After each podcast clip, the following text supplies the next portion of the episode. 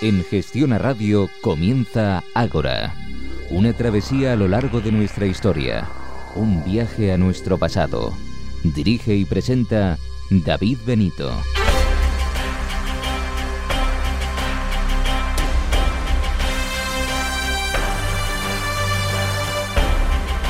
Buenas noches y bienvenidos a una nueva edición de Ágora. Bienvenidos a su cita con la historia.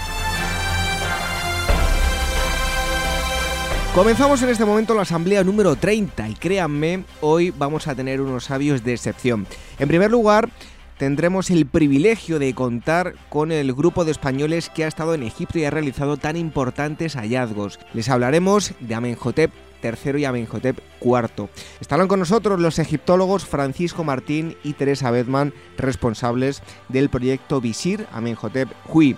Nos hablarán sobre este asunto. Les aconsejo que no pierdan detalle. Después conoceremos la cultura llamada como Valle del Indo, cultura que aún sigue suscitando un gran número de interrogantes. Y en la última parte viajaremos a Roma y conoceremos la figura de Vespasiano y su hijo Tito. Para terminar, como es habitual, noticias de actualidad.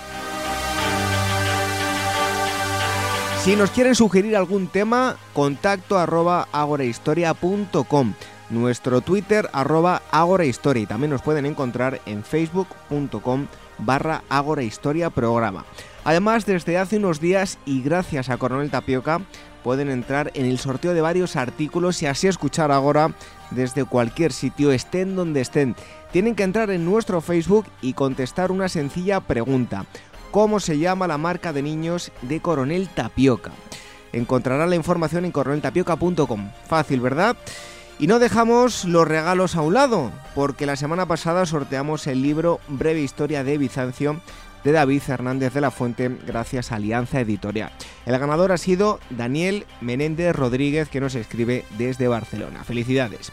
Y ahora sí, vamos con el programa de hoy. Jorge Roldán en la producción, en la redacción Gema García Ruiz Pérez y los controles Daniel Núñez y Fernando de la Fuente. Reciba los saludos de David Benito. Comenzamos.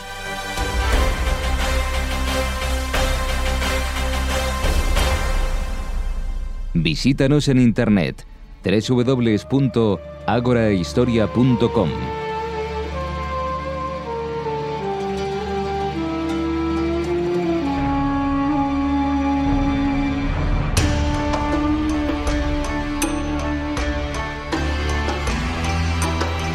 Continuamos en Agora y es el momento de tratar el tema principal de hoy. Habitualmente pues traemos algún eh, escritor que ha sacado un nuevo trabajo sobre algún tema en especial.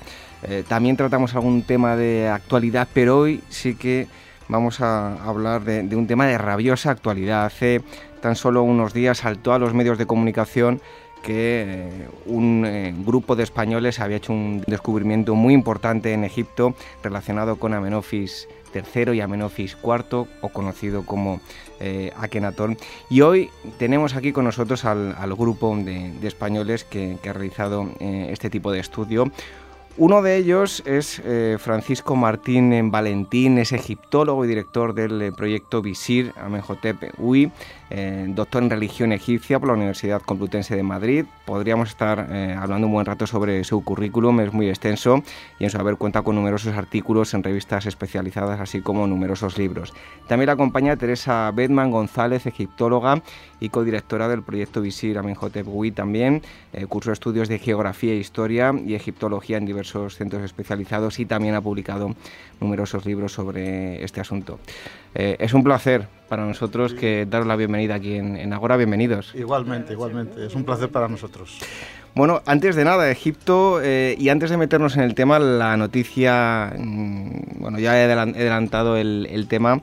Eh, Egipto vive tiempos convulsos. ¿Cómo es excavar actualmente en, en Egipto? Bueno, eh, nosotros hemos, estamos excavando en Egipto desde el año 2000 sin, sin, sin, interrupción y el proyecto concretamente que ha dado lugar a este hallazgo es desde el año 2009.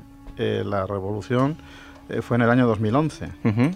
Y tampoco hemos dejado de asistir a la excavación, es decir, que nosotros no hemos percibido en el sitio donde estamos ninguna alteración, porque estamos a 600 kilómetros del Cairo, al sur, ¿Sí? en Luxor, y allí, aunque ha habido algún tipo de problema en algún momento, no nos ha afectado. Quiero decir que para el trabajo nuestro hasta aquí, hasta el día de hoy, no ha habido ningún problema. Ahora entraremos en, materia. Eh, Teresa, ¿qué apoyos eh, habéis tenido? Eh, ahora corren, son malos tiempos para la lírica, ¿no? se recorta mucho en, cultura con la crisis que estamos viviendo. Irse a Egipto con este tipo de proyectos, bueno, pues no, no es barato. ¿Qué tipo de financiación, qué apoyos habéis tenido? Pues mira, tenemos básicamente, o principalmente tenemos el apoyo de una fundación, de la Fundación Gaserec de Melilla, que apoya gran parte del proyecto. Después contamos también con, la, con el apoyo y financiación de la Fundación 3M, de Airbus Militari tales, eh, el propio instituto nuestro con todas las actividades. No lo he dicho, Instituto de Estudios. El, Instituto de Estudios Antiguo Egipto con todas las actividades que desarrolla, cursos, viajes, exposiciones, pues una parte de, ese, de ese dinero que recauda por esto va al proyecto y después un montón de, simpatizantes, amigos del proyecto Visión Mejotejuy que, apoyan esta, esta iniciativa. El Ministerio de Cultura mm, estuvo apoyando durante dos campañas, pero nos entró la crisis y, bueno, pues dejó de apoyar. Y curiosamente, bueno, pues apoya siempre a la misma gente también, es verdad, porque todos los años nosotros mm, vamos a pedimos la subvención de patrimonio exterior y bueno, pues lo da los mismos siempre y bueno, pues supongo que sea por algo, no sé. Que sean más guapos, más buenos. Bueno, vosotros seguís ahí, que es lo importante, ¿no? Sí, nosotros seguimos aquí y no vamos a dejar. Eh, pese, a, pese, a, quien pese o a que mejor a alguien le gustaría que lo estuviéramos, pero nosotros estamos. Bueno, vamos a hacer un poco de historia, eh, nunca mejor dicho, y para situar a los oyentes, eh, vamos a hablar de, Egipto en un determinado momento, dinastía 18, un acontecimiento muy relevante el conocido como cisma de, Amarna. ¿Podéis situar a, todos los oyentes, los que nos están escuchando, a nivel cronológico? Eh, y bueno, el momento histórico en el que se vive del que vamos a hablar. Sí, mira, eh, muy sintéticamente, eh, que los oyentes, por lo que no sean conocedores del tema, tienen que saber que la dinastía decimoctava es la parte más, cronológicamente hablando, más importante de la historia, yo creo, del antiguo Egipto. Nos encontramos hacia el 1360-1340 a.C., eh, en un momento en el que eh, la, corona, eh, o sea, la Casa Real empieza a estar muy oprimida, muy, muy agobiada por el clero del dios Amón de Tebas, por razón de que quieren el poder sobre la Casa Real, porque toda la expansión que ha tenido la dinastía con el imperio asiático y Nubio, etcétera y tal, saliendo de Egipto y siendo la, haciendo la mayor potencia de del mundo en aquel momento, creen que se lo deben al dios Amón. Entonces, en este momento lo que sucede es que hay una, una crisis política religiosa, político-religiosa muy importante, en virtud de la cual la Casa Real se enfrenta al, al, clero de Amón que quiere sofocarla y de alguna manera se idea eh, un, un, nuevo sistema. Y el nuevo sistema que se idea es crear una nueva divinidad que si bien tenía ya algún predicamento en la antigüedad eh, egipcia, que ya era antiguo en aquella época, pues el dios Atón, el dios Atón era el disco solar. Pues sin embargo crean algo nuevo y entonces deciden que van a hacer un, sistema en virtud del cual el rey que está gobernando, que es Amenhotep III, va a convertirse en un dios viviente. Un dios viviente, los faraones eran dioses vivientes, pero este se va a convertir en un dios tan importante como Amón, el Atón. Y eh, de esta divinidad va a ser el primer sacerdote su hijo, Amenhotep IV. Entonces lo que, lo que maquinan, lo que idean es eh, suben al trono los dos, eh, estando el padre, sube al hijo, y hay un periodo corto de tiempo de dos años aproximadamente. Se celebra una, fiesta muy importante que tenían los, los faraones, se llamaba el Jebsed. Cada 30 años de reinado tenían que renovar sus fuerzas, etcétera, y tal. Y lo que hacen es que en, este, en esta ocasión el, el rey mejor III cambia su naturaleza, según creían ellos, y se convierte en un dios, en un dios nuevo el dios Atón. Se enfrenta al dios Amón y el hijo se convierte como en el primer sacerdote de este nuevo dios y eh, el rey reinante. Esto ha sido una tesis que se ha estado manejando desde los años 20, de 1900, pero ha sido muy discutida por los egiptólogos del mundo. Unos decían que sí, que había habido esta corregencia entre dos reyes y otros han dicho que no.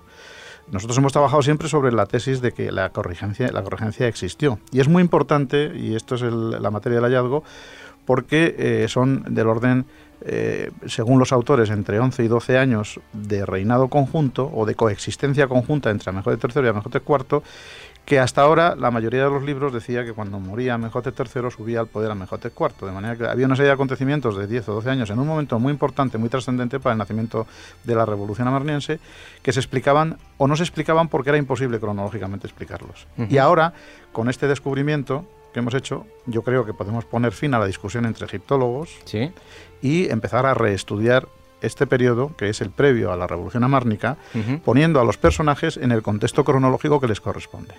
De esto hay muchas consecuencias. ¿eh? Yo no sé si esto centra a la gente. Ah, Lo que tiene que saber la gente es que estamos muy cerca de Tutankamón ¿eh? para centrar el tema. Ahora hablamos de, las consecuencias y lo que habría que, revisar.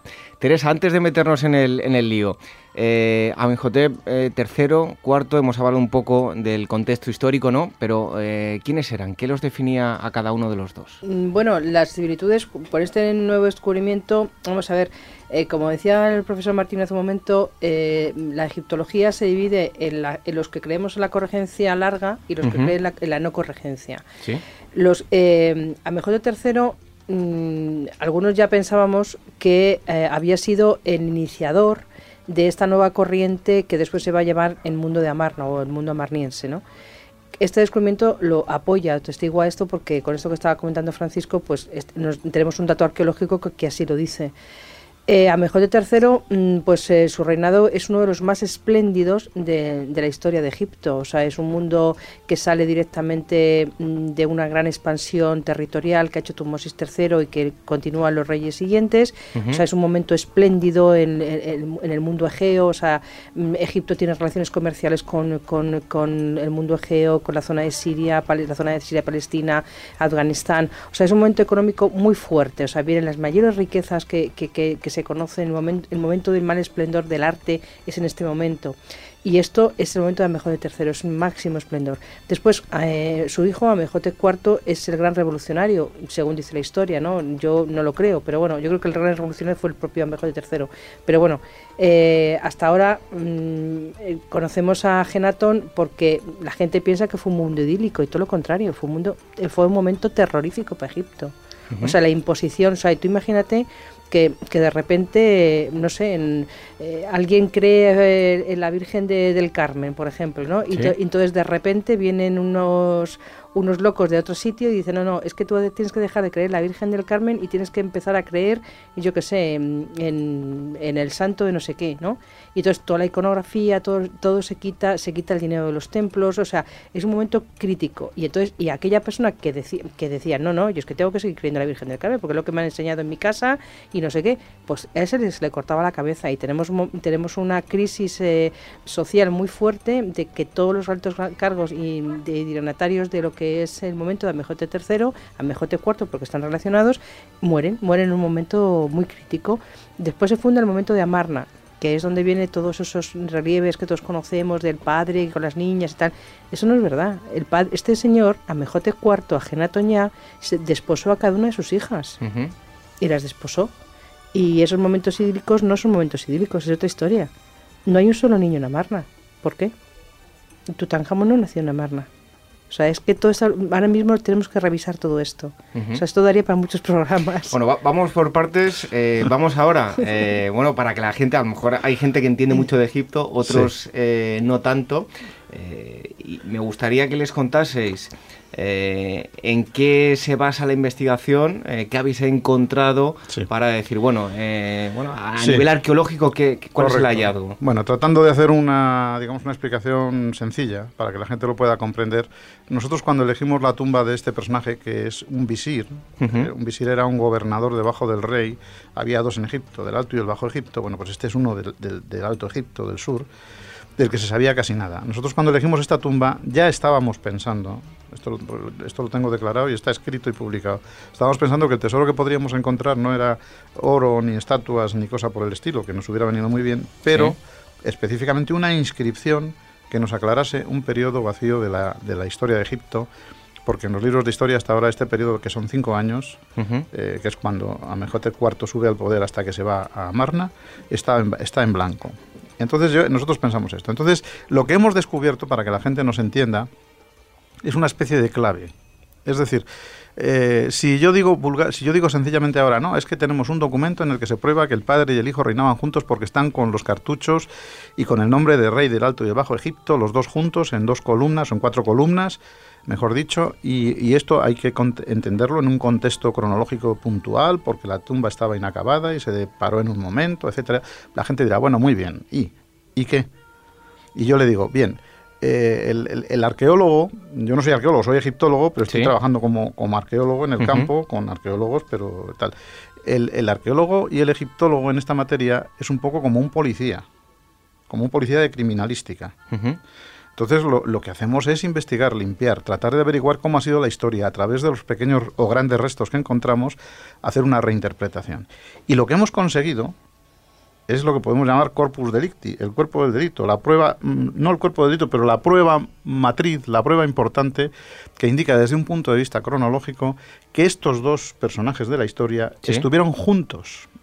Esto, que tampoco significa nada aisladamente, puesto en el contexto del periodo histórico, es como si pusiéramos un foco de luz en una zona oscura. Manera que con esta luz podemos empezar a ver todo lo que estaba en medio de la penumbra, lo que no se distinguía, lo que estaba borroso, lo que los egiptólogos de todo el mundo, americanos, alemanes, franceses, británicos, han estado discutiendo y nadie ha podido aclarar.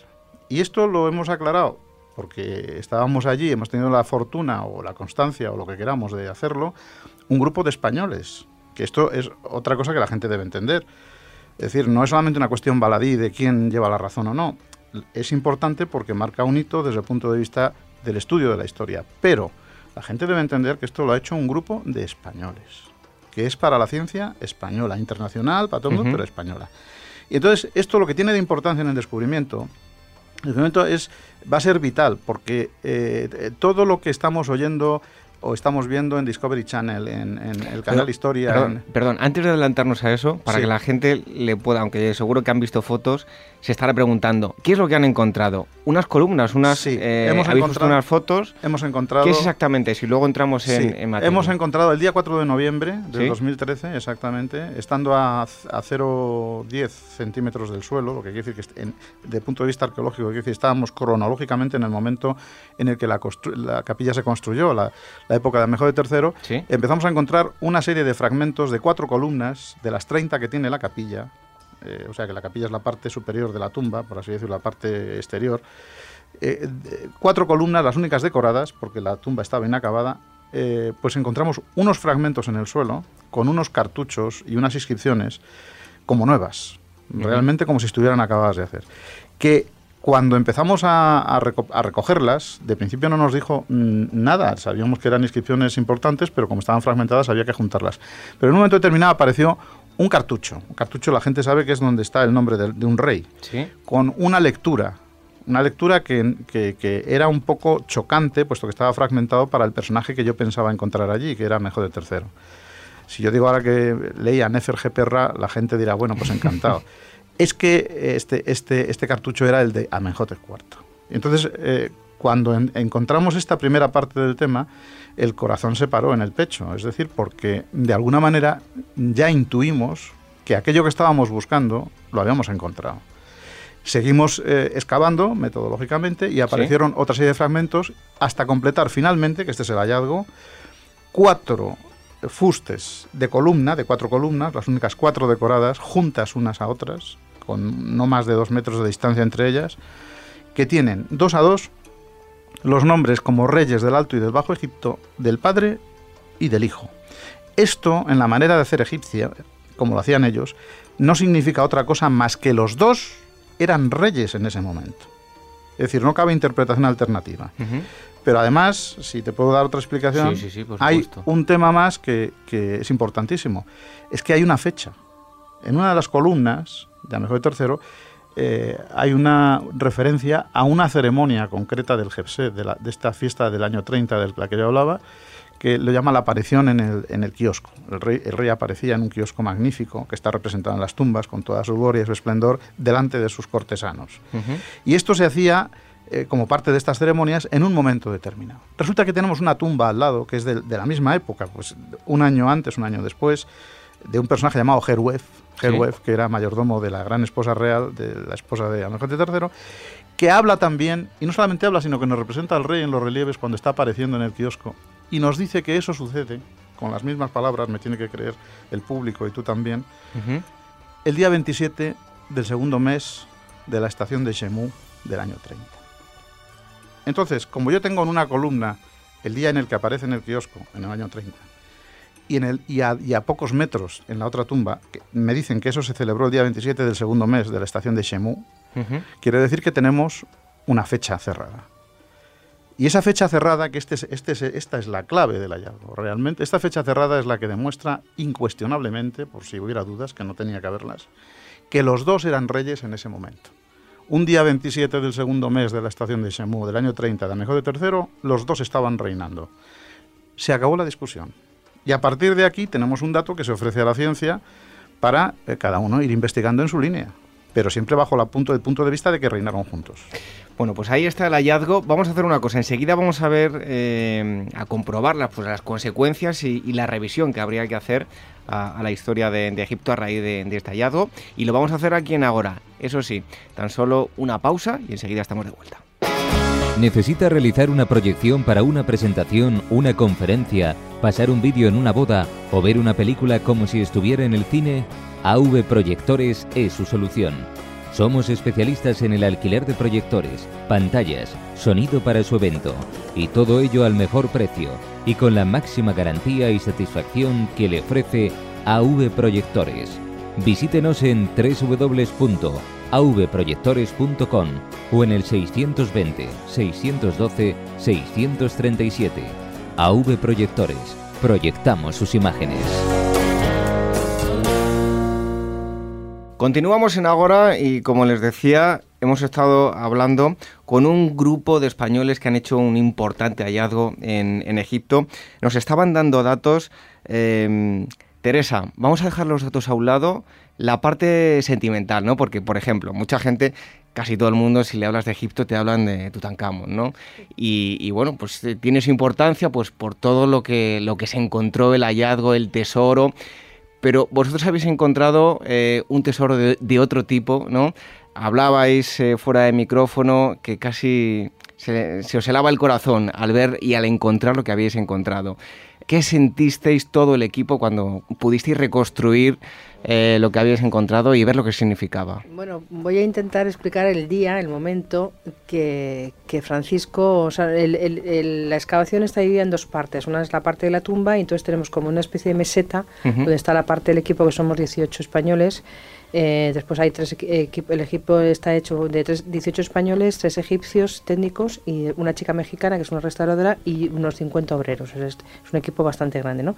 Entonces de repente a las siete y media de la mañana yo veo que viene Francisco muy serio, muy serio y venía uno de los inspectores detrás muy sonriente, muy sonriente y que traía algo en los brazos. No sabíamos qué. Yo dije al equipo, algo han encontrado. En esto llega, se acerca Francisco y de repente nos dice a todos, a ver, a ver, venid todos, a ver, demostrarme que sabéis leer jeroglíficos. Y yo de repente me quedé blanca, blanca porque lo vi y entonces me, giré a él le dije, no puede ser lo que estoy leyendo. Y me dice, ¿qué lees? Y me acerqué a la orilla y le dije, el cartucho de coronación de MJ IV. Me dice, sí.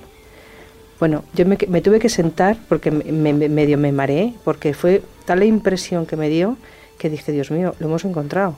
Entonces realmente fue, fue un día muy emocionante. Y cuando yo estaba fotografiando y estaba tomando datos de todo, pues de repente me di cuenta el día que era.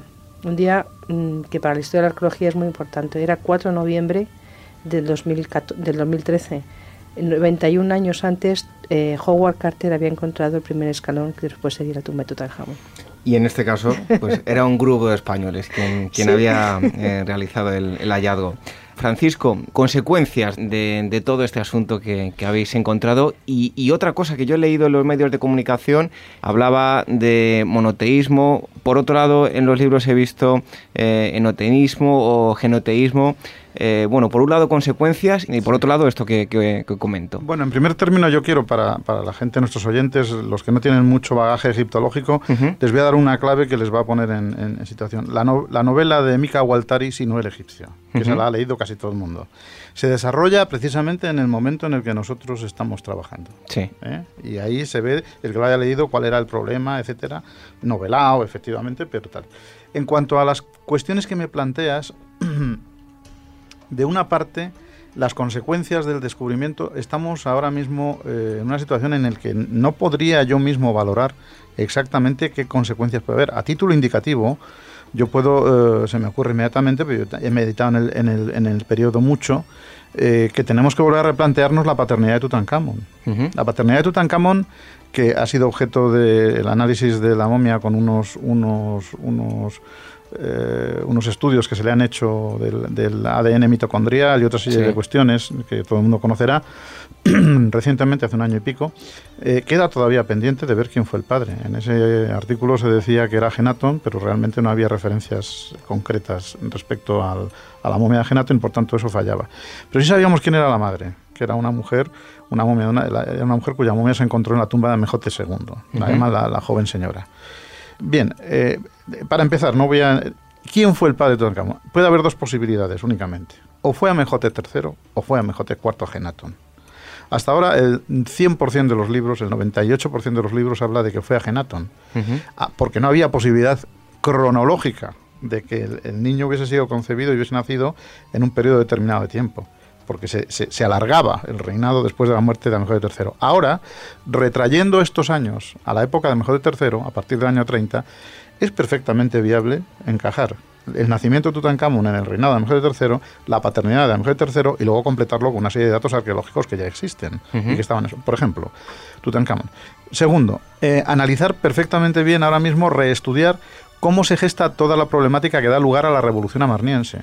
Es decir, quiénes son los protagonistas, de qué manera se, se, llevó aquello a, cabo, quiénes fueron realmente los, los ideólogos, los autores materiales, porque hasta ahora, mm, en la mayoría de los libros, no en todos, pero en la mayoría sí que se ponía que Amenhotep III fue un rey muy importante, que tuvo un unos, unos, eh, dominios enormes y que era el momento más importante de la historia de Egipto, que fue un, monarca como muy relajado, que vivió del trabajo de los que habían hecho los anteriores reyes, etcétera, y que cuando muere él, el hijo como reacción, de alguna manera, crea un nuevo sistema que se revuelve contra lo que había hecho el padre. Y esto, esto cae cae porque lo que estamos demostrando, que es algo que ya se estaba viendo de otra manera por otros datos, pero ahora queda muy claro, es que hay una connivencia entre padre e hijo para poner en marcha este eh, gran diseño político-religioso que al final desemboca, en lo dicho antes y lo repito ahora, en la primera revolución eh, de la que tenemos conocimiento en la historia de la humanidad. Una revolución política severa. Sí que además de la cual seguimos siendo hoy todavía deudores, porque el tema del monoteísmo, y te contesto a la segunda pregunta, sabemos que siguen dividiendo el mundo en, en, diversos sectores y hoy gran parte de, de, la población mundial es, es monoteísta, o por lo menos teóricamente se mueve en religiones salidas del monoteísmo, ¿eh? judaísmo, cristianismo, islamismo. Entonces, esto tiene una trascendencia anímica enorme en, la mayor parte de la población del planeta, aunque solo sea por ver en qué momento se gestó esta idea y de qué manera salió. En cuanto a lo de monoteísmo o genoteísmo, todo el mundo sabe que monoteísmo es la creencia en un solo Dios que excluye a los demás. Sí. Y el genoteísmo es un Dios principal, entre otros, que reciben más culto. Yo os decía antes a micrófono cerrado que la, sensación mía, no ahora con el descubrimiento, pero antes, pues yo llevo, yo llevo ya más de 30 años estudiando el periodo también, no es, no es una cosa de antes de ayer, es que a mejor de tercero a Genatón quieren imponer monoteísmo. Es decir, la primera concepción que está en su mente, con seguridad, es la de un único Dios, porque lo dicen en una serie de textos, por ejemplo, el gran himno a Latón o el pequeño himno a Latón, que son dos versiones muy claras, hablan de, un solo Dios, de un solo Dios que es el único y es el que llega a todos, etcétera y tal. Luego la concepción teológica está muy bien eh, este, establecida para reconocer un principio de unicidad divina que, por cierto, que por cierto, no era desconocido en Egipto, pero solamente a niveles de alto sacerdocio. Pero esto no es momento de hablarlo ahora. El común del pueblo tenía dioses, muchos. Pero la gente elevada, la gente iniciada, sabía que el principio de, la divinidad era único. Por tanto, ellos tampoco inventan nada, pero eran gente que tenía conexión con esta gente. En tanto que el genoteísmo es algo que es lo que sucedió realmente. Ellos quisieron imponer conceptualmente un monoteísmo, definitoriamente, pero no consiguieron su objetivo. El objetivo final es que Egipto sobrevivió a todo este momento, que fueron básicamente 17 años de reinado de Amenhotep IV, sí. como eh, Amenhotep IV Agenatón sobrevivió a esta marea mm, conviviendo con sus cultos antiguos. De manera que sí que es cierto que durante estos 17 años el culto a Latón resultó ser el más importante, pero no consiguieron suprimir de facto todos los demás. Se persiguió el dios Amón, que era la cuestión política, pero tenemos constancia que en el resto de Egipto siguieron sobreviviendo porque hay monumentos, otros dioses que eran tradicionales. Mm, de aspecto más solar que otros, pero quiero decir, eso se alteró. Por tanto, repito, concepción de los ideólogos, monoteísmo. Realidad obtenida, un genoteísmo.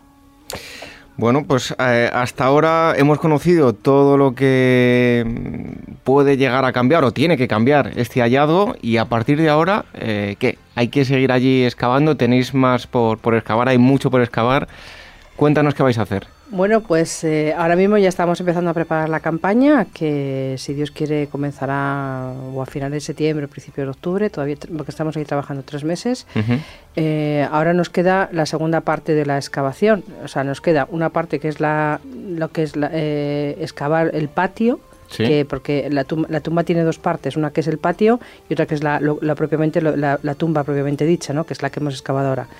Entonces también queda la reconstrucción, o sea, quedan levantar una serie de columnas, entre ellas estas cuatro principales, y, bueno, nos queda mucho porque piensa que el patio de momento tiene alrededor de unos 6 metros de resto arqueológico hacia abajo y tiene 500, más de 500 metros cuadrados. O sea que imagínate lo que hay para excavar. Y ahí, que sepamos, que sepamos, tenemos al menos nueve tumbas más. Que sepamos.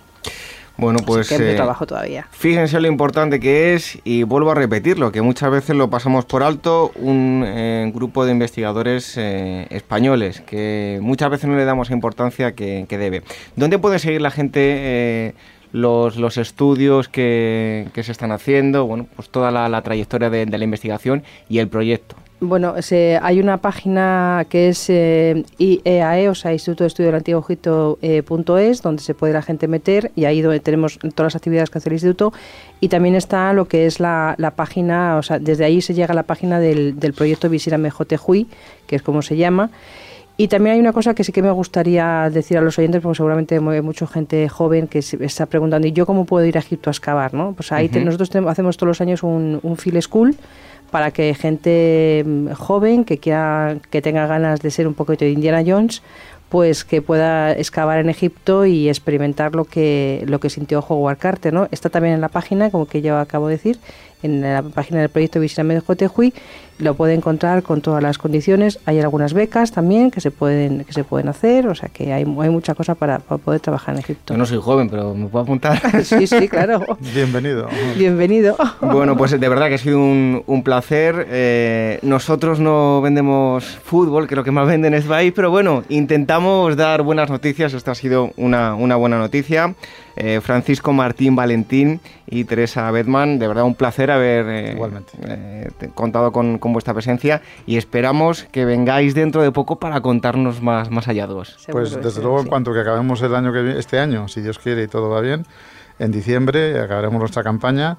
desde aquí anticipo, no, no, es decir, no es bueno, es como los actores que dicen, no quiero hablar de la próxima obra, ¿qué tal? Porque, o del próximo libro, los autores, pero yo sí puedo decir que eh, si la fortuna nos sonríe y los, las perspectivas de que nosotros tenemos eh, se cumplen, el año que este año, al final de la campaña, traeremos otra cantidad de excelentes resultados que serán dignos también de, ser escuchados. Pues ojalá y, que así sea. De verdad, un fuerte abrazo para los dos. Muchas gracias. Muchas gracias. Nosotros continuamos aquí disfrutando, como siempre, de la historia, en Ágora. Ágora, con David Benito, en Gestión a Radio.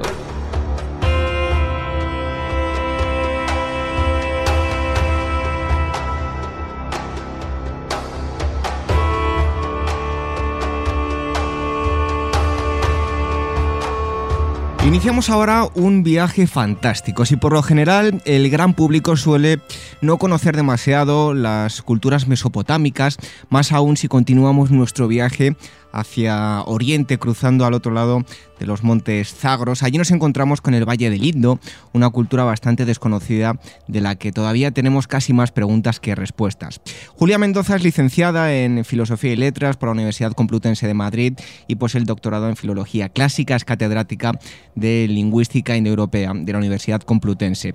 Julia, buenas noches y muchísimas gracias por, estar con, con nosotros en Agora. Buenas noches a usted y gracias a ustedes por contar conmigo. Si hablamos de, la civilización del Valle del Indo, eh, ¿qué cronologías debemos manejar y qué ocurre en ese momento en Mesopotamia? Y, bueno, también, ¿dónde debemos buscar el, origen de esta cultura?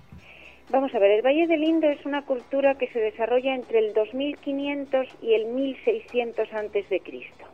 El 2500 eh, son sus inicios y enseguida tiene un gran apogeo y el 1600 marca el inicio de la decadencia. En ese momento, y para situarnos, en, eh, en, Mesopotamia está el apogeo del imperio sumerio y acadio. Está Sargón el Grande en Acadia, es la época del rey Gudea. En, eh, al final, en 1792, en Mesopotamia está Hammurabi, el, el, redactor del código, ¿verdad? Y en Egipto, la otra gran cultura de, que nos ayuda a situarnos, ¿verdad? La otra gran cultura del, del río, ¿no? de ciudades eh, de ribera del río, eh, eh, coincide el, inicio de la cultura del Valle del Indo con el, realmente el reino antiguo. Es, son dos culturas ciudadanas anteriores a la del Valle del Indo y cuyo inicio de, desarrollo principal de, gran predominancia coincide con, con el inicio de las grandes ciudades del Indo. Ahora, el origen de, las ciudades del Indo, la verdad es que no sabemos situarlo. Parece un desarrollo autóctono paralelo a las, al de Mesopotamia, al de Egipto, pero indudablemente con eh, gran contacto con la cultura de Mesopotamia. Eh, Julia, de los gobernantes de la cultura del Valle del Indo conocemos poco, puesto que sus textos no han sido descifrados, pero el, urbanismo sí que nos da pistas de, de cómo era esta cultura, ¿no? Claro, no sabemos casi nada ni del ni de cómo era su sistema de gobierno ni de cómo era su estratificación social que va digamos encadenado no pero lo que sí parece es que eran ciudades muy bien administradas no sabemos cómo gobernadas pero administradas porque tiene un urbanismo espectacular. Eso es lo más espectacular de estas ciudades. Es decir tiene un sistema de de aguas residuales, de conducción de aguas residuales, de conducción hacia la ciudad de aguas limpias, ¿no? Tiene pozos y tiene fuentes eh, eh, públicas y privadas, es decir, de por barrios, está ordenada en cuadrícula por barrios, ordenados cada barrio para un tipo de artesano, para un tipo de comerciante, de manera que no parece que sean ciudades en las que puede uno instalarse si quiere. Están organizadas desde dentro con una administración muy potente. Y lo que sí, eh, mirando lo que es la arqueología funeraria, eh, las tumbas, no vemos una, una gran diferencia eh, en cuanto a bueno, pues, estratos sociales, ¿no? Ese es otro problema. No hemos localizado muchos cementerios y los que hay están solo en Jarapa y mm, la mayoría son tardíos, es decir, corresponden a la época de, inicio de la decadencia.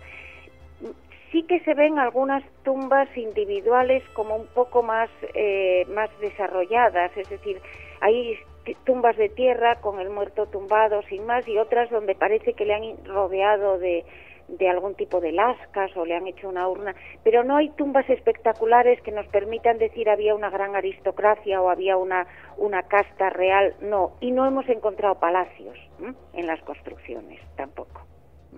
Bueno, esta cultura eh, estaba integrada por grandes artesanos, comerciaban con sumerios y acadios, ya nos ha contado que bueno, eran eh, coetáneos en, el tiempo. Eh, ¿Qué ruta comercial predominaba eh, al otro lado de los Montes Sagros, la terrestre o la acuática, o las dos? Las dos. Yo tenemos la teoría de que son las dos. Por, evidentemente la ruta terrestre estaba abierta y estaba abierta desde antiguo y además sabemos que estas ciudades comerciaban no solo con Mesopotamia, sino que importaban bienes eh, desde, desde el Himalaya, hija de Ita del Himalaya, que, traen como materia prima, ¿no? Y la expansión hacia el sur, hacia el mar de Arabia y las ciudades pequeñas en la costa nos indica que también esa era una ruta comercial. Así que probablemente tenían las dos rutas abiertas. Lo que no sabemos es cuál predominaba, quizá eran alternativas, ¿no? Según época del año o incluso según épocas de desarrollo. En cuanto a la religión, eh, algunos investigadores han querido ver el, origen de lo que hoy es eh, Siva. De hecho, hay restos arqueológicos eh, muy curiosos que muestran ciertas similitudes. ¿Qué piensa usted al respecto en cuanto a, esta representación de, Siva y en cuanto a la, religión en general? eh, es muy atractivo pensar que la religión de estas ciudades o de esta cultura introduce algunos elementos en el hinduismo eh, muy característicos del hinduismo y que modulan y modifican la religión importada por, por los grupos de, de arios, ¿verdad? Aryas, que traen la religión de, de origen indoeuropeo. Por ejemplo, el, eh, parece que ese gran baño de Mohenjo-Daro indica que hay una religión basada en purificación, etcétera, muy típico del hinduismo, eh, del hinduismo actual y del hinduismo del desarrollo del hinduismo posterior. Y luego esa figura del que hemos conocido siempre como el proto Shiva, pues es muy atractivo pensar que, tiene una iconografía, unas formas similares a una de las representaciones de Shiva, el Shiva el Shiva como asceta, ¿no? La abundancia, por ejemplo, de iconografías de, de falos, ¿eh? de linga, que es exactamente el símbolo de Shiva, eh, es muy característica de, de, la cultura del Valle del Indo. El problema es que este tipo de religiones de fertilidad basada en el principio masculino, con, eh, con personajes con hombres itifálicos, es decir, hombre, dioses o, sacerdotes o figuras de, divinas en erección y todo esto, esto no es exclusivo eh, del Valle del Indo, es bastante extendido y bastante universal. Ese protoshiva es que parece, efectivamente, está sentado con las piernas cruzadas, los brazos no están en posición del loto, los brazos están levantados, eh, tiene animales eh, salvajes alrededor, parece claramente un señor de las bestias. Pensamos que es una representación de una divinidad, es atractivo pensarlo, pero tampoco estamos tan seguros de que sea la representación de un dios o un, sacerdote eh, con, máscara ceremonial, mm, no, no, estamos seguros. Y ya para concluir, hemos comentado que la, escritura de, esta cultura aún está por descifrar. ¿Estamos eh, lejos, cerca de poder acercarnos a ese desciframiento? Pues eh, muy lejos. Vamos a ver, es, es una escritura bastante complicada. Para hacernos una idea, eh, está fundamentalmente en sellos, eh, es decir, placas grabadas, que es lo más preciosista de esa cultura, merece la pena ver esas imágenes, ¿no? Pero que son plaquitas como la mitad de un meñique, lo más, son rectangulares o, cilíndricas y, lo más es un meñique, lo más este, la máxima extensión es como un meñique, ¿no? y por tanto el número de signos que puede haber ahí son mínimos. Y sin embargo, en total de signos distintos hemos identificado en torno a 400. Claro, pues una, un alfabeto, un, sistema de escritura semisilábico muy complejo como el de Banagari de, del sánscrito tiene, sin contar los diacríticos, 47. De manera que es un signario enorme. Eh, demasiado para ser una escritura fonética y demasiado poco para ser una, una escritura ideográfica, de manera que todavía estamos discutiendo si es una escritura fonética, es decir, si cada signo corresponde a un sonido o a un concepto. ¿eh? Y es más, hay una, un, un artículo relativamente reciente donde un grupo de estudiosos de primera línea, por cierto, discuten incluso que sea una escritura desde luego que interesantísimo, tendremos tiempo para profundizar más adelante. Julia Mendoza ya es licenciada en Filosofía y, Letras y catedrática de Lingüística Indoeuropea de la Universidad Complutense de Madrid. Muchísimas gracias, le hacemos una invitación y es que más adelante pues le invitamos a, nuestro estudio a que charlemos tranquilamente de, temas tan interesantes eh, como tiene. Pues a su disposición. Muchísimas gracias a ustedes. Un fuerte abrazo. Nosotros continuamos aquí en Ágora Historia. Visítanos en internet www.agorahistoria.com.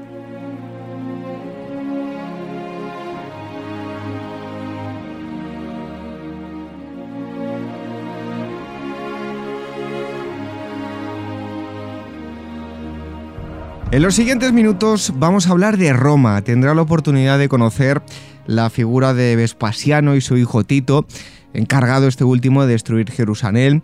Eh, y para tratar este asunto no podíamos hablar con otra persona mejor que eh, Javier Arias. Él es licenciado en Filología Hispánica, diplomado en Ciencias Religiosas y máster en Bioética. Ha publicado varios libros y el último de ellos es El General Maldito con la esfera de los libros. Se trata de, una novela histórica. Eh, Javier, buenas noches. Encantados de, tenerle en, en Ágora. Buenas noches, muchísimas gracias a vosotros. Eh, ahora nos hablará de, la trama del libro más adelante. Eh, vuelvo a repetir que se trata de una novela histórica, aunque con eh, algún ingrediente más, ahora lo veremos. Pero antes de esto nos gustaría conocer y que todos los oyentes puedan conocer el contexto histórico en el que se mueve la, historia. Javier Vespasiano, emperador de Roma en el año 69 y fundador de la, de la dinastía Flavia, eh, bueno, ¿qué es lo más destacable de este emperador y, qué cambios eh, realizó que tengan eh, bueno, una cierta importancia? Bueno, en realidad lo más importante de Vespasiano es que llega al gobierno en un momento en que Roma había pasado por tres emperadores, Galba, Otón y Vitelio, que habían sembrado a Roma en una, en, en el inicio casi de una de una guerra civil, ¿no? Y, y aquel, la llegada de, de, Vespasiano fue pues un poco una, un, el, el, momento en el, en el que aquel muy convulso momento se, apacigua y, y, llega y llega el orden un poco a Roma. Eh, Vespasiano, mm, yo no soy un, un experto en él, pero soy consciente que intentó administrar bien lo que había, intentó eh, organizar la ciudad. Eh, eh, de alguna manera a los ciudadanos de Roma les exigió a través de, de, los impuestos, pues subiéndolos un poco, eh, todo lo, necesario para, para poder darle a Roma nuevamente pues el nivel que tenía antes de, de los años tan convulsos con los anteriores emperadores y bueno, un poco fue el orden, ¿no? Digamos que fue el Vespasiano fue el orden de, de, Roma. Y algo importante también en, de cara a la gente que quiera acercarse a, a, su libro, eh, encargará a su hijo Tito finalizar la, la guerra con Judea y, destruir eh, Jerusalén, ¿no es así? Sí, sí, sí realmente. Eh, un poco, claro, en el, libro la, la figura de Vespasiano es aparece realmente pero sí que tiene mucha importancia lo, que sucedió en Jerusalén, ¿no? Que le encarga él a su hijo a su hijo Tito que, bueno él, él empezó eh, Vespasiano empezó la campaña de Judea pero fue cuando cuando Roma estaba patas arriba y, lo nombraron emperador estando en Alejandría y, y él eh, este será Tito será su hijo el que el que remate aquella aquella campaña que, significó para los judíos, bueno, algo que, que no nos podemos imaginar. no fue solo arrasar Jerusalén, fue destruir el templo, fue, fue destruir una años y años de historia y simbología para ellos. Fue aquello muy traumático. Y, y, bueno, y para Roma fue un éxito muy, muy grande porque estuvieron, estuvieron pues casi dos años asediando aquella ciudad. Eh, Jesús, en el momento del, sitio de Jerusalén eh, se vivían eh, tiempos convulsos en, el, en, dicha ciudad y Tito aprovechó bueno, esa, esa, circunstancia para dar el, golpe final, ¿no?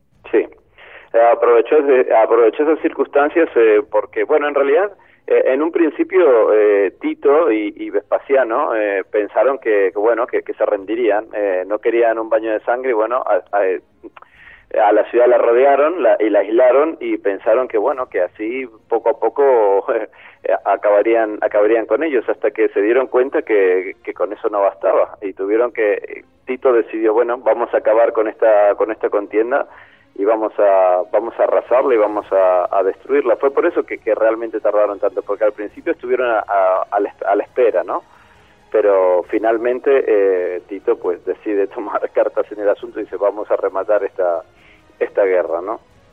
Precisamente en todo este entorno es eh, donde se mueve todo el, el, eje, o al menos el, el principio de, de, su novela, ¿no? Claro, porque realmente es lo, lo que te comentaba David, eh, es el contexto, ¿no? Yo utilizo el contexto de, de este siglo primero, de esta, de esta guerra de Judea, de este final, para contar una historia. Aquí la historia eh, arranca justamente cuando que Jerusalén es arrasada, vemos las, las primeras imágenes de la novela. Yo soy un autor muy descriptivo, intento cuidar mucho los detalles visuales. Históricamente me gusta pues detallar un poco para que eh, el, el lector sea como un espectador. Entonces, eh, aquí este es el inicio de la novela y vemos a un general, a un general romano que es histórico también, que es Marco Grato, que sobre el que ficciona un poco, ¿no? Porque él eh, desaparece, desaparece de eh, pide pide una una misión para ir hacia Jericó con algunos hombres y mm, todos los hombres que van con él mueren y aparentemente él también. Al lector eh, le queda le queda en si ha muerto o no ha muerto, pero cuando cuatro meses después aparece eh, vivo, ya lo habían dado por muerto, incluso su familia en Roma, eh, cuando recibe la información, celebran hasta los funerales.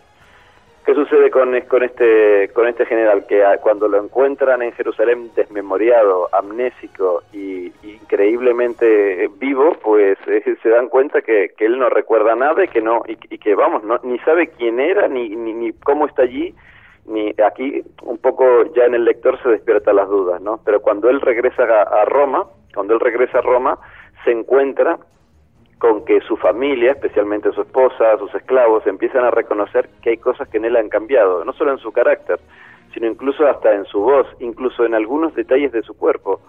Entonces empieza a, empiezan a sospechar que quien ha vuelto eh, es alguien que viene de entre los muertos, que viene desde, el más allá, ¿no? Eh, Jesús, en aquella época, ¿qué concepción se tenía en Roma de, lo que había tras la muerte? Bueno, el general maldito eh, justamente lo que, lo que hace es eh, revivir toda aquella eh, mentalidad que tenía la antigua Roma.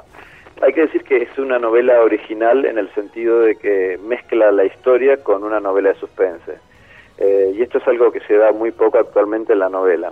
su eje central, de hecho, es el suspense. Y el lector acaba, de alguna manera, mimetizando con, con esta sensación de que de que puede ser que esta persona que ha vuelto incluso estuviese muerta, porque esta mentalidad romana de los espíritus eh, acaba, acaba calando en el lector, porque uno empieza a respirar como respiraban ellos y a pensar como veían ellos a la muerte, que, que, sentían que sus seres, mm, sus seres queridos, sus antepasados, estaban constantemente junto a ellos, como vemos en la película de Gladiator, por ejemplo, con que iban al arario a rezarle todos los días, pues una cosa así y ellos pensaban que esos seres que, estaban presentes en sus vidas a veces venían para, para castigarlos, que eran espíritus malos, ¿eh?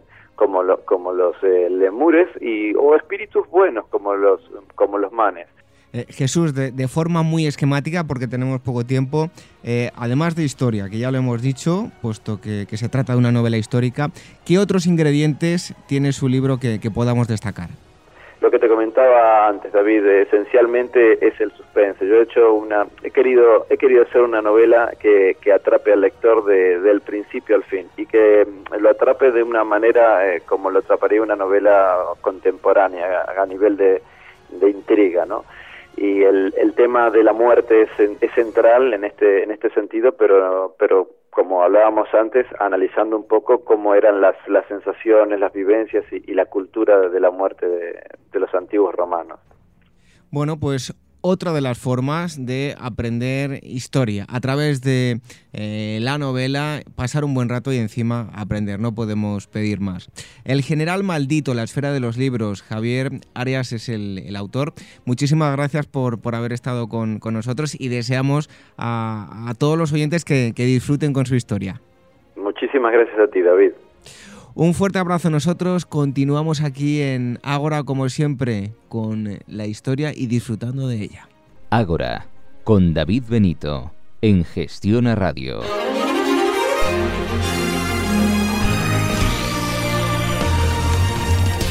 La inconfundible música de Daniel Núñez y la presencia de Gemma García Ruiz Pérez en nuestros estudios nos indica que llega el momento de las noticias de actualidad. Gemma, buenas noches. Buenas noches. Vamos con las noticias. Egipto recupera una treintena de piezas robadas. El martes supimos que el gobierno egipcio había logrado recuperar 36 piezas arqueológicas que habían sido robadas de un almacén durante la revolución que desbancó a Hosni Mubarak en el año 2011. Dichas piezas se suman a las otras 271 ya localizadas en los últimos tres años, quedando aún pendiente la reposición de más de 500. En este caso concreto, las obras recuperadas se encontraron después de que la policía registrara el vehículo de un popular traficante de drogas del norte del Sinaí.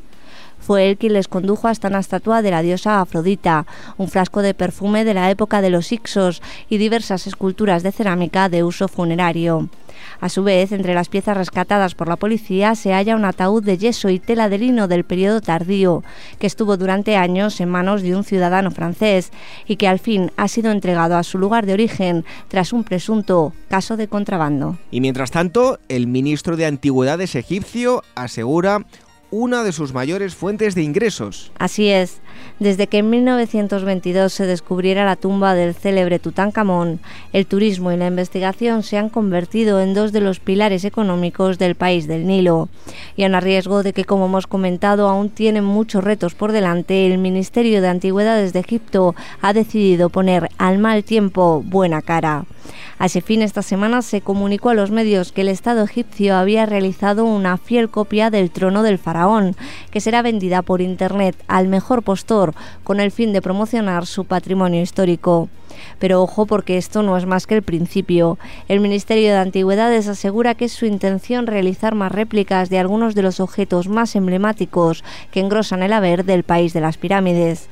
Eso sí, en todo caso, la calidad de la reproducción, su asombroso detalle y la precisión en el uso de materiales y técnicas semejantes a los ya empleados en los originales seguirán siendo supervisadas por todo un grupo de expertos. Y es que, puestos a emular a sus ancestros, los egipcios quieren realizar su nueva tarea con la mayor fidelidad posible. Renace el interés por la ciudad sumergida de Xichen. La ciudad de Xichen es una antigua urbe situada a la sombra de la montaña de los Cinco Leones. Pero eso no es todo, y es que cuando se refieren a ella como la Atlántida china es porque en el año 2012 fue descubierta entre 25 y 40 metros de profundidad por debajo de las aguas del lago Qingdao. Lo curioso del asunto es que tras años de olvido, Sichen ha vuelto a saltar a la palestra en los últimos siete días.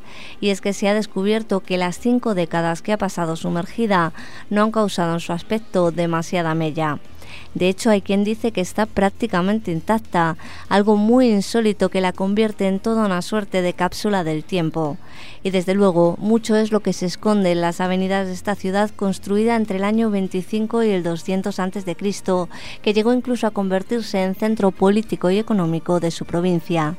Si bien en 1959 el gobierno chino decidió ahogarla en un lago artificial en pos de una nueva y flamante planta hidroeléctrica hecho pese al cual la una vez orgullosa Sichen parece querer hoy volver a salir a flote. Hallada una aldea de 2.300 años en las inmediaciones de Jerusalén. Ubicada en la carretera que conecta Tel Aviv con Jerusalén, la aldea descubierta esta semana aporta nuevos e interesantes datos sobre la vida rural que se desarrolló durante el periodo conocido como Segundo Templo.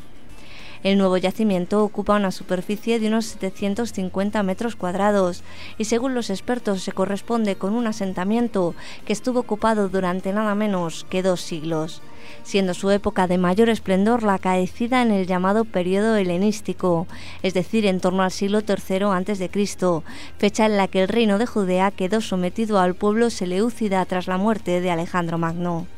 No obstante, hay que decir que los habitantes de este lugar privilegiado, situado a unos 280 metros del nivel del mar y con una panorámica envidiable del resto de núcleos de población, vivieron estupendamente rodeados de lo que antaño fueron grandes cultivos de orquídeas y viñedos, desde donde aguantaron estoicamente los envites de la historia y no fue hasta un siglo después cuando en pleno dominio de la dinastía Asmodea abandonaron sus hogares. El motivo de la huida es por el momento un misterio más, si bien hay quien apunta que pudo estar relacionado con los imponentes proyectos de construcción del mismísimo rey Herodes, que como es lógico, debieron suponer en la época una masiva emigración de aldeanos a la capital. Las noticias de actualidad con Gema García Ruy Pérez. Muchas gracias, buenas noches. Muy buenas noches y hasta la semana que viene. Hasta la próxima semana. Enseguida, la despedida. Ágora, donde la historia es la verdadera protagonista. Con David Benito, en Gestiona Radio. Llega el momento de abandonar el Ágora, lo que menos nos gusta. Esperamos que hayan disfrutado con los contenidos que les hemos ofrecido en el programa de hoy. Antes de marcharnos, queremos recordarles que pueden ganar premios para que puedan realizar su propia aventura. Todo ello gracias a Coronel Tapioca. Tan solo tienen que entrar en nuestro Facebook y contestar una sencilla pregunta.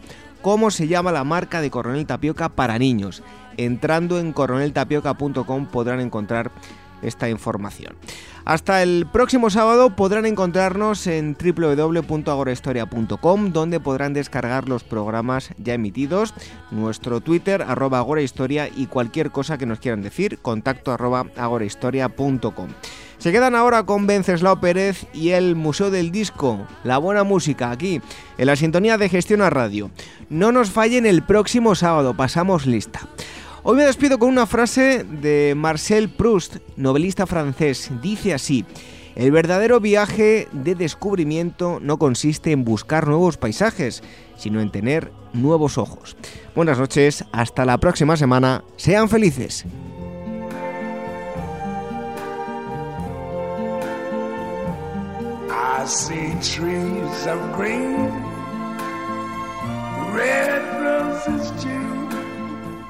I see them bloom for me and you.